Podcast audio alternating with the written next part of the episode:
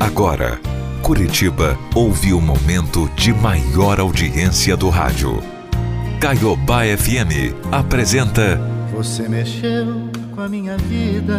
História da Minha Vida. Foi muito além dos meus sentidos. Me despertou pra essa coisa bonita, já meio esquecida de amores antigos.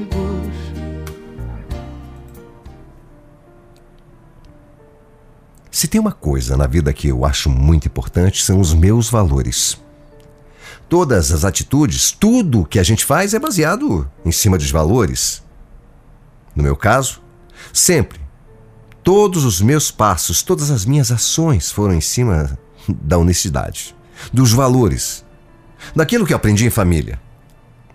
Talvez algumas pessoas me interpretem até mal ao ouvir a minha carta, sabe? Mas o que importa é que eu estou em paz com as minhas atitudes. Eu estou feliz. O meu nome é Rafaela. E desde criança, os meus pais me criaram dizendo que pode faltar tudo na nossa vida. Tudo. Mas o caráter não. Isso nunca. Eles foram pais rígidos, mas sempre me ensinaram o caminho certo das coisas. Fosse no pessoal, fosse no profissional, a gente sempre foi assim.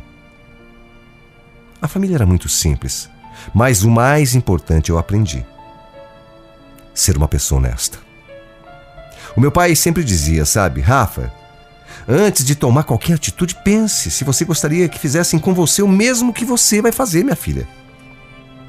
E isso serviu como base na minha vida. Quando eu tinha uns 25 anos, eu acabei perdendo meu pai. Ele estava ótimo, saudável.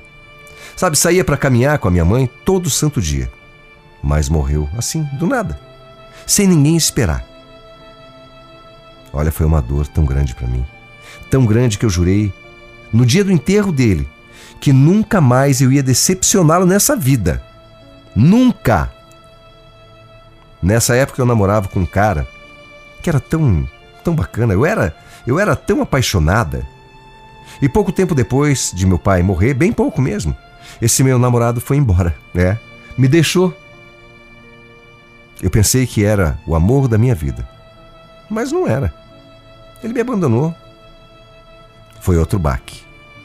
Outro sofrimento, sabe?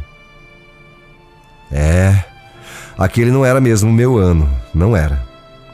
Eu fiquei tão decepcionada que eu meio que fechei o, o meu coração pro amor, sabe? Eu passei mais de cinco anos traumatizada sem querer me envolver com absolutamente ninguém. Eu até ficava com um carinho aqui, outro ali, mas não passava disso. Mesmo que eu quisesse, mesmo que eu tentasse amar de novo, me apaixonar, eu principalmente me sentia amada, eu não conseguia. Eu tinha me fechado. Tinha um bloqueio. Nesses anos que passavam, eu também acabei perdendo a minha mãe. E de repente, eu me vi sozinha, completamente sozinha nesse mundo. Perdi meu pai, perdi minha mãe, não tinha namorado. Para falar a verdade, era uma fase que nem amigos eu tinha, sabe? Sei lá. Eu acho que eu tinha. Eu tinha me tornado uma pessoa triste, amarga, talvez. Ninguém mais fazia questão da minha companhia. É claro que eu estava depressiva, claro. Mas naquele momento, naquele momento eu não conseguia perceber isso. Eu acabei me afundando na única coisa que eu tinha ainda: meu trabalho. E foi justamente quando eu consegui um emprego melhor que tudo na minha vida começou a mudar. Foi lá que eu conheci o Fábio. Oi, Rafaela, seja bem-vinda à nossa empresa, viu? Aqui o pessoal é muito gente fina, todo mundo se ajuda. Você vai, você vai ver logo, logo que você vai estar entrosada com todo mundo. Ah, obrigada, viu? É que para falar a verdade, até eu eu duvido um pouco disso. Eu sou a pessoa mais difícil que você vai conhecer na vida. Ah, para. Para, para com isso. A gente acabou de se conhecer. Você não vai querer me assustar já, né? Aquele dia o Fábio grudou em mim e me ajudou muito, muito mesmo. Me apresentou para outras pessoas, me mostrou onde ficava tudo. E aquilo foi ótimo. Ele era muito, muito engraçado. E na hora do almoço eu ri tanto que a minha barriga, minha barriga até doía. Eu não lembrava de rir daquele jeito há muitos anos já. Quando eu voltei para casa, naquele dia, sabe, eu estava tão feliz. Com meu trabalho novo, e ainda mais tinha conhecido uma pessoa bacana, o Fábio. Eu não me sentia assim em relação a um homem há muito tempo. E apesar de não querer me iludir, já que eu nem conhecia aquele cara direito, hum, foi inevitável, inevitável. Eu fiquei pensando nele a noite toda. Eu fiquei até ansiosa para chegar logo a hora de ir para o trabalho de novo, só para poder encontrar com ele. Sabe como é que é? No dia seguinte, ele foi tão incrível quanto no primeiro. Eu não entendi o que estava acontecendo. O que, que eu estava sentindo, sei lá. Era uma coisa, sabe, por ele, sei lá, justo eu, que fiquei tanto tempo fechada pro amor, que não conseguia me relacionar com ninguém. Eu estava me sentindo meio que apaixonada por ele já. É. É, eu estava apaixonada. Só fazia dois dias que a gente tinha se conhecido. Eu nem sabia nada dele e já estava apaixonada. Gente, como é que é possível uma coisa dessas? Alguém sabe me explicar isso? No terceiro dia de trabalho, eu tive um choque de realidade. Como nos outros dias, ele me convidou para almoçar e eu fui, claro. Claro que eu fui toda animada. Só que durante o almoço, ele acabou me fazendo, me fazendo uma revelação. Olha, Rafa, vou te falar. Se você não é casada, não se case, viu? Por que, que você está falando isso? Porque casamento é só dor de cabeça, pelo amor de Deus. Como assim? Como é que você sabe? Você é casado por acaso? Ué, não te falei? Ah, sou sim. Faz seis anos. Tenho dois filhos lindos. Olha aqui, ó. Ó, quer ver a foto? Olha aqui no meu celular. Lindos, né? Mas o casamento. Pff, o meu casamento não é dos melhores. Ah, desculpa, eu não sabia. É, é que você não comentou nada, né? Ah, mas é normal, né? A gente. A gente acabou de se conhecer, desculpa. Ó, oh, mas o fato de eu ser casado não, não vai mudar, não vai ser empecilho para nada, viu? Na verdade, meu casamento só existe ainda por causa dos meus filhos, mas não quer dizer nada, eu continuo sendo teu amigo. Aliás, faço questão de ser teu amigo, viu? Eu não sabia se eu tinha entendido direito ou se ele quis dizer meu casamento nunca foi empecilho para nada esse nada nas entrelinhas. Mas, se eu tinha entendido mesmo, aquilo significava que ele era um verdadeiro de um cachorro. É, que ele não respeitava a esposa dele. Olha, aquilo foi um balde de água fria em mim, sabe? Sabendo que ele era casado, eu decidi me afastar um pouco do Fábio. Aquele dia, na minha casa, à noite, eu chorei. É, chorei, chorei sim, chorei muito. Porque mais uma vez eu me decepcionei com alguém mais uma vez. Porque eu não podia ser feliz pelo menos um pouquinho na minha vida, né? Por que, que a felicidade não batia na minha porta? Por que, que eu não podia?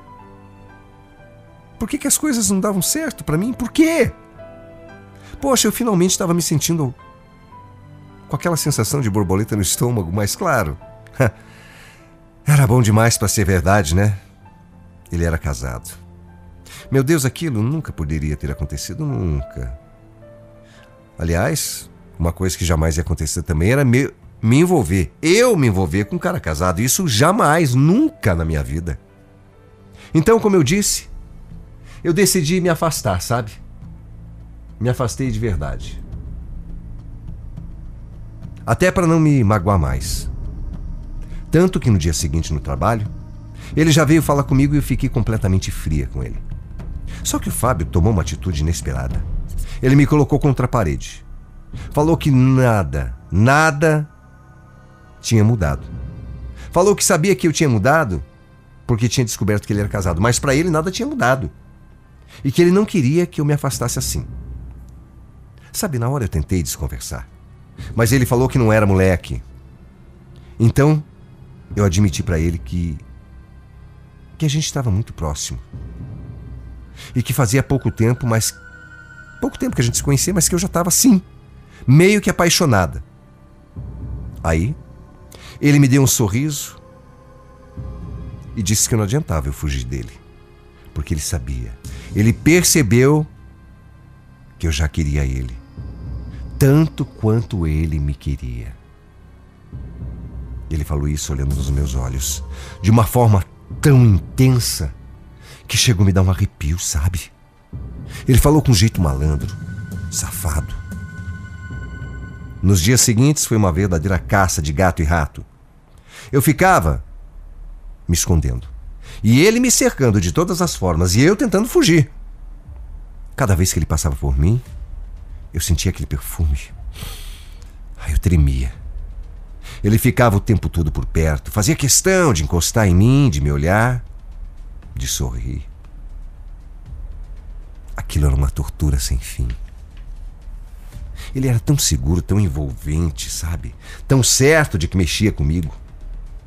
Várias vezes ele me chamava para almoçar, mas eu falava que não. Todas as vezes eu recusava.